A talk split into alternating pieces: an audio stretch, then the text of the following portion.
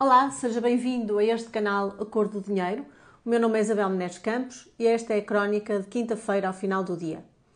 Tivemos ontem a tomada de posse do novo governo e assistimos a um insólito discurso do Presidente da República, olhos nos olhos, cara a cara com António Costa, dizendo-lhe que esta maioria absoluta é particularmente responsabilizante e que a vitória que António Costa conseguiu é uma vitória pessoal e que, portanto, o mandato será para cumprir até ao fim. Ou seja, Marcelo deu a entender que se António Costa for para a Europa como se perspectiva que vá, ou pelo menos António Costa assim o deseja, marcará eleições, Marcelo marcará eleições antecipadas.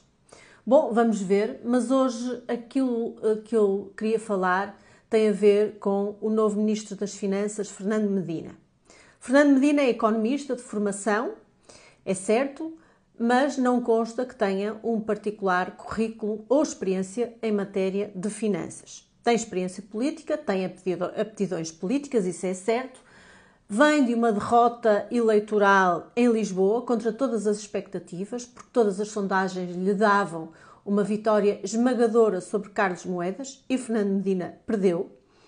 E deixou as finanças da Câmara de Lisboa num estado não particularmente edificante. Uh, foi envolvido, envolveu-se num, uh, numa polémica que tem a ver com a cedência de dados de ativistas que, russos e ucranianos que estavam em Portugal e cedeu esses dados ao governo russo.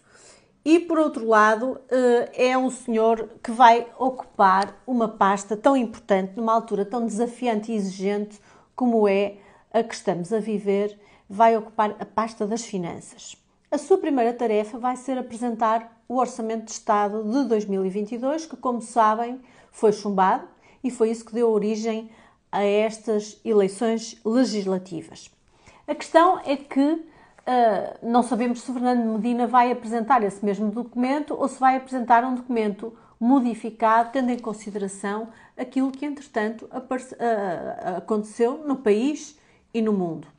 Temos uma guerra na Europa, temos uh, as taxas de inflação a subir vertiginosamente, temos os preços dos combustíveis, da energia, das matérias-primas a subir vertiginosamente e, portanto, o governo apresentou um orçamento de Estado que previa uma taxa de inflação de 5% e o que eu penso é onde é que isso já, já vai. E com esta guerra na Ucrânia, prevê-se uma subida acentuada das taxas de juro. Portanto, o orçamento vai, vai, vai ser o primeiro desafio que, que Fernando Medina vai ter que enfrentar.